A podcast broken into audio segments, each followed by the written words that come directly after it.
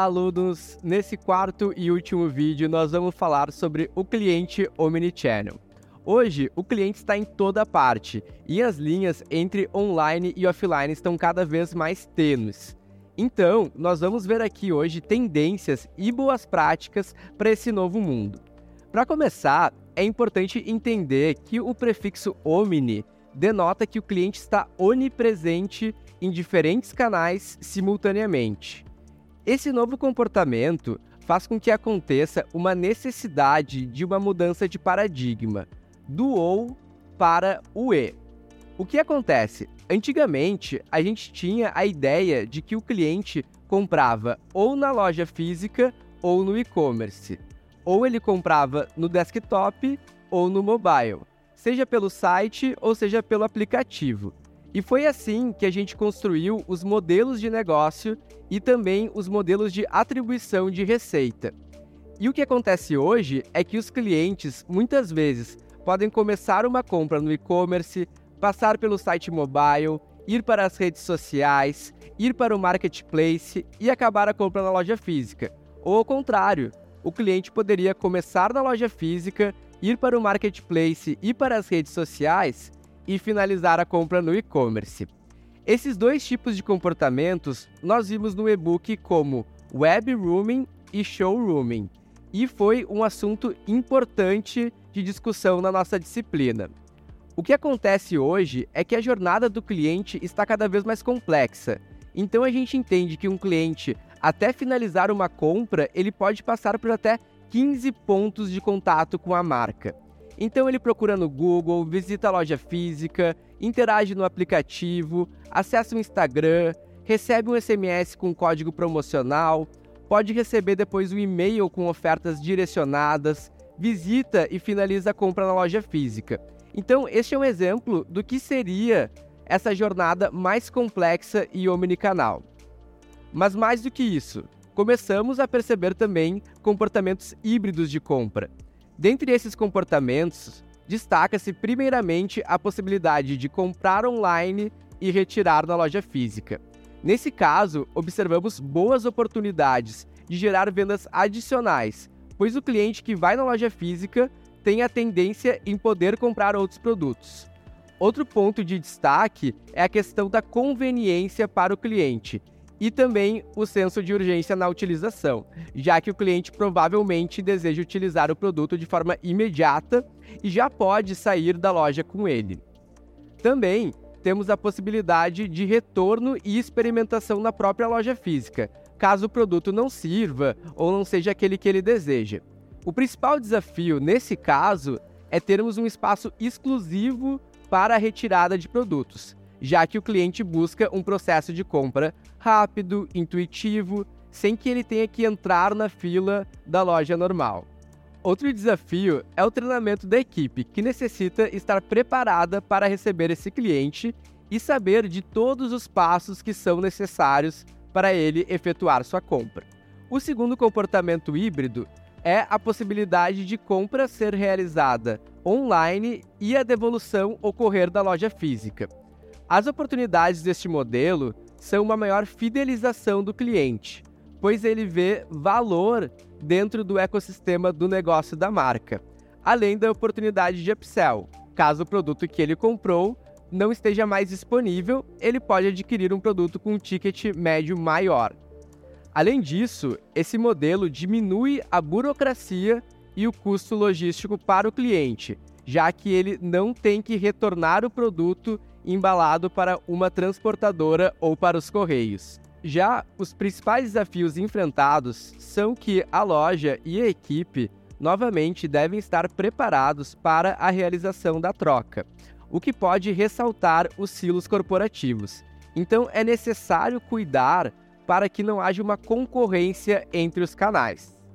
Por fim, nós temos também um terceiro modelo de compra híbrida, que é onde o cliente compra online e retira em lockers ou no próprio estacionamento da loja. Esse tipo de comportamento se intensificou durante a pandemia da Covid, como uma necessidade de se realizar uma compra com pouco contato físico e também possibilitando uma maior independência e comunidade para o cliente. O desafio aqui está na logística da preparação dos produtos para que não haja uma quebra de experiência e ter também a necessidade de um espaço exclusivo e dedicado para esse tipo de abordagem. A partir do entendimento dos diferentes tipos de comportamento, vamos entender os desafios e as boas práticas para sermos assertivos na orquestração para atender da melhor maneira possível o cliente omnichannel. O primeiro deles é a quebra dos silos corporativos. Muitas vezes nós temos equipes diferentes, com metas diferentes, com fornecedores diferentes, trabalhando com objetivos diferentes.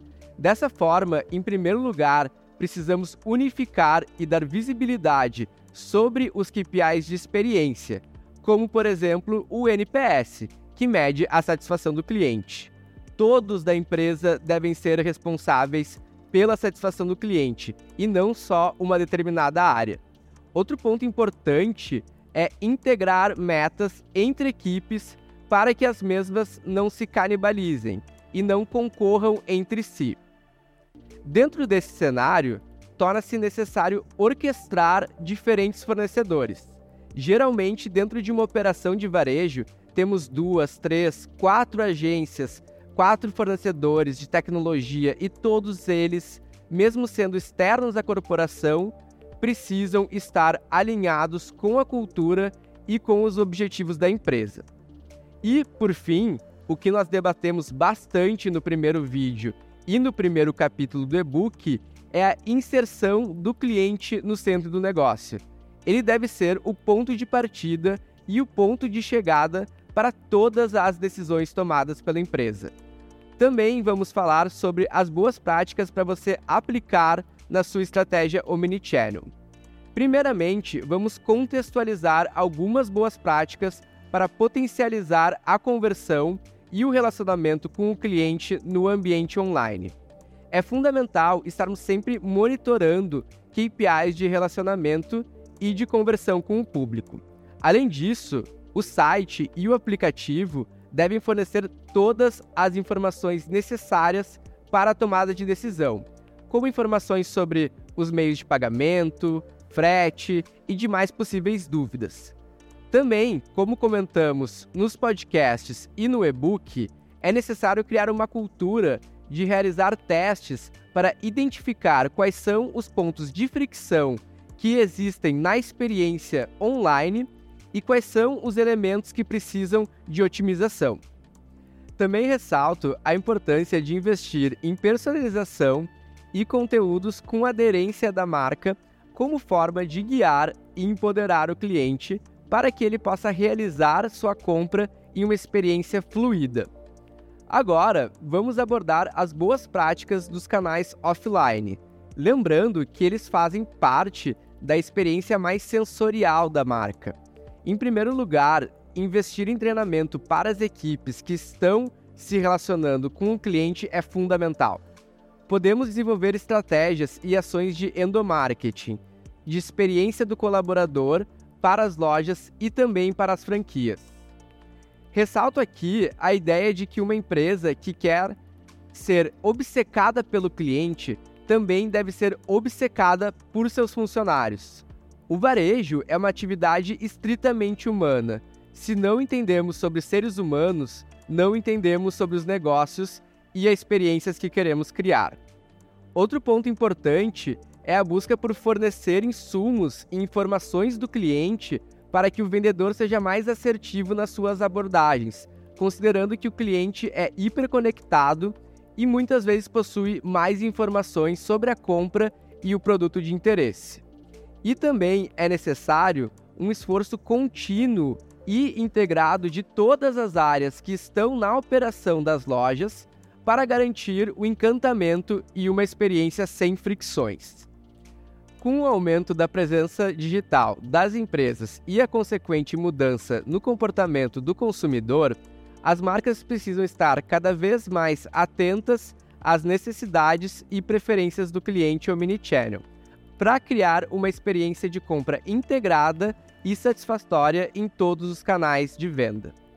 E para atender a essa demanda, é fundamental que as empresas tenham uma visão completa da jornada do cliente, com um mapeamento detalhado dos pontos de contato entre o consumidor e a marca. Uma das formas de obter essa visão é por meio da análise de dados. Com o uso de ferramenta de análise de dados, as empresas podem identificar padrões de comportamento do consumidor em cada canal de venda e criar estratégias personalizadas para cada perfil de cliente. Além disso, é importante que as empresas estejam preparadas para as mudanças constantes na jornada do cliente, já que novos canais e tecnologias podem surgir a qualquer momento. Por fim, é importante lembrar que a experiência do cliente omnichannel não se resume apenas ao processo de compra. As empresas precisam garantir que o pós-venda seja tão satisfatório quanto a compra em si, oferecendo suporte técnico, assistência e garantias adequadas em todos os canais de vendas. Dessa forma, é possível garantir a fidelização do cliente e o fortalecimento da marca. Após debatermos sobre os principais aspectos da omnicanalidade, ressalto também que vocês leiam os materiais dos professores Silvio Meira e Ricardo Pastore, que são grandes referências do Brasil sobre a temática e estão disponíveis na bibliografia da disciplina. O prefixo omni significa que os clientes estão presentes em diferentes canais simultaneamente e não mais se limitam a comprar apenas em uma loja física ou no comércio eletrônico. Hoje, eles podem começar comprando em um canal e finalizar em outro. A jornada do cliente tornou-se mais complexa e pode incluir até 15 pontos de contato com a marca. Os comportamentos híbridos de compra são o destaque do vídeo, como a compra online com retirada na loja física, a compra online com devolução na loja física e a compra online com a retirada em lockers ou no estacionamento da loja. O vídeo discute os desafios e as boas práticas para atender o cliente omnichannel de maneira eficiente, incluindo a quebra de silos corporativos, a criação de espaços exclusivos para a retirada de produtos, o treinamento da equipe e a preparação logística dos produtos. Para complementar o conteúdo abordado neste vídeo sobre o cliente Omnichannel, gostaria de convidar os alunos aprofundarem seus conhecimentos através de um e-book e dos podcasts, os desafios da fidelização do cliente Omnichannel e boas práticas para a utilização do e-commerce na estratégia do varejo disponíveis no tema. Até mais!